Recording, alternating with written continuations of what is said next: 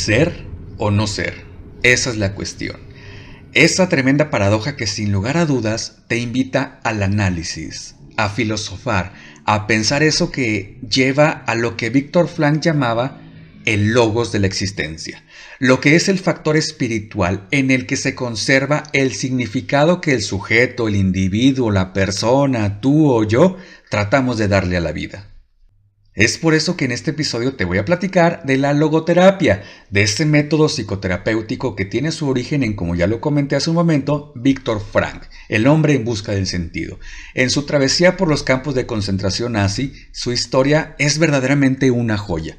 Y para tratar de entender cómo es que el individuo puede hacer hasta lo inimaginable con tal de sobrevivir. La logoterapia se enfoca en ese sentido de supervivencia, de existencia, y en la búsqueda de ellos asume ante sí mismo, ante los demás y ante la vida misma su plena responsabilidad. ¿Quiénes somos en este plano universal en el cual vivimos? ¿Cuál es el significado que le damos a nuestra vida? ¿Cuál será nuestra herencia, nuestra huella que dejaremos en este plano terrenal? En sí, como dice Víctor, ¿cuál es el sentido? ¿Cuál es nuestro sentido? Decía, el objetivo básico primordial de la logoterapia es sanar a través del sentido. Y al hablar de sanar en terapia, en logoterapia, me refiero a la misión que como psicoterapeutas tenemos de cuidar, de acompañar, de guiar a la persona para encontrar su sentido de vida, el sentido en cada momento de su vida. La logoterapia es una de las tres escuelas surgidas en Austria. Claro está la de Sigmund Freud, obviamente, con su psicoanálisis, después la psicología de Adler, eh, que es la psicología del individuo, y la logoterapia de Víctor Frank, viendo la dimensión espiritual, es decir, al ser humano como un ser biopsicosocial con la premisa de ¿para qué vivir? La logoterapia es el suplemento perfecto para las dos anteriores. Busca dar el salto cualitativo con lo humanista situado en esa autotrascendencia radical y en especial reorientando al ser humano hacia la voluntad del sentido. En palabras de Víctor Frank, fíjate, decía, la reinterpretación logoterapéutica donde además del yo tengo que y del yo puedo, se puede obtener una visión ideal a la realidad humana, en cualquiera que sean sus dimensiones, yendo más allá el factor concreto que interpreta cada situación de mi vida. Es decir, la contemplación del aspecto subjetivo de la existencia humana, al presentarse con su contrapartida objetiva que es denominada el sentido. Dentro de la logoterapia, Víctor describía tres valores que eran el conducto para llegar al significado de la existencia humana y por consecuencia llegar a la felicidad. Los valores de creación que se relacionan con el trabajo y la contribución al sector social. Los de experiencia a través de la interacción con personas y las vivencias de esas sensaciones. Y por último tenemos los valores de actitud enfocados en la superación del sufrimiento. La causa de los trastornos mentales es el significado que damos al sufrimiento y no al malestar en sí mismo.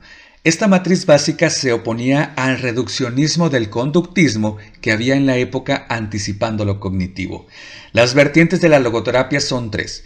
La primera es la libertad de voluntad en un sentido antropológico, es decir, da significado al hecho de que todo hombre es capaz de tomar sus propias decisiones, siendo libre de escoger su propio destino y de no convertirse en un títere a merced de sí mismo o de su inconsciente.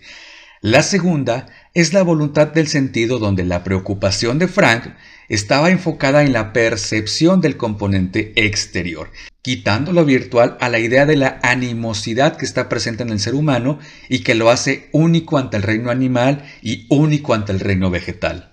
Entonces tenemos la tercera vertiente que es la filosófica, la que visualiza el sentido de la vida, donde para la logoterapia se presenta como un factor incondicional que bajo ninguna circunstancia se pierde, pero por alguna cuestión puede salirse de la comprensión del pensamiento humano y por lo tanto la logoterapia es una percepción positiva de todo lo que nos rodea, de todo el mundo.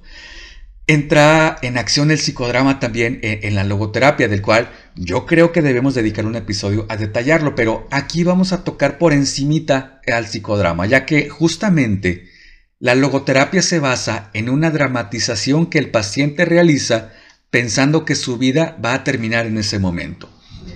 Es que mi vida no vale nada, así como diría don José Alfredo. De tal dramatización van a surgir diversos planteamientos que generalmente son conocidos como lo que cambiaría en caso de tener una segunda oportunidad. Y esos cambios se ponen en práctica por el paciente para alcanzar su logos, para alcanzar su sentido de vida. La técnica de intención paradójica concretamente está vinculada a la logoterapia de Víctor Frank. Y primeramente vamos a definir qué es una paradoja. Una paradoja es algo opuesto a lo que se considera cierto. Por ejemplo, viene la situación que justamente Víctor Frank escribe en su libro El hombre en busca de sentido donde paradójicamente cuando es de noche, todo está oscuro, todo está silencio en tu casa, más que esporádicamente a lo lejos se escucha un perro ladrando, intentas conciliar el sueño y nada. Te volteas de la cama, te acomodas y el sueño no llega.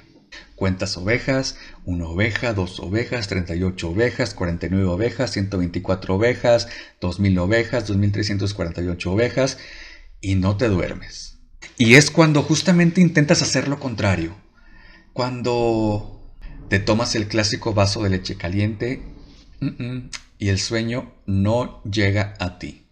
Pero la paradoja viene cuando, después de tantos intentos por dormir, tu mente dice, oye, ¿y si no nos dormimos? Ah, no, pues ahora que el sueño, si es que llega, que se friegue, que se vaya allá bien lejos. No nos vamos a dormir. Y ¡pum! Resulta que si te duermes, Intentaste hacer lo contrario a dormir y acabaste dormido. Esa es la intención paradójica. Realizar cambios en tus actitudes y reacciones ante situaciones de estrés, de malestar, tratando de desmontar el círculo vicioso generado, pautando exactamente lo contrario. Después vienen otras técnicas como la teoría del doble vínculo, la teoría de descontextualización del síntoma, la teoría de la ansiedad recurrente, la teoría del control mental irónico, etcétera, etcétera, etcétera, muchas otras más. Ahora bien, volviendo al encuentro del sentido, decía Nietzsche, quien tiene un porqué para vivir es capaz de soportar cualquier cómo.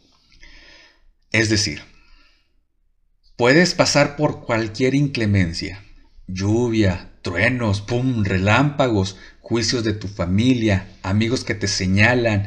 No, es que para qué lo haces y como quiera vas a fracasar. No, claro que no. Si tienes un por qué vivir, no importa qué tan sinuoso esté el camino, vas a seguirlo. Claro que en algún momento harás una pausa para descansar, para curarte las heridas que te ha causado el camino sinuoso, el camino descalzo, pero si tu objetivo lo tienes claro, si sabes el motivo, si encontraste el sentido de tu vida, por supuesto que vas a seguir andando.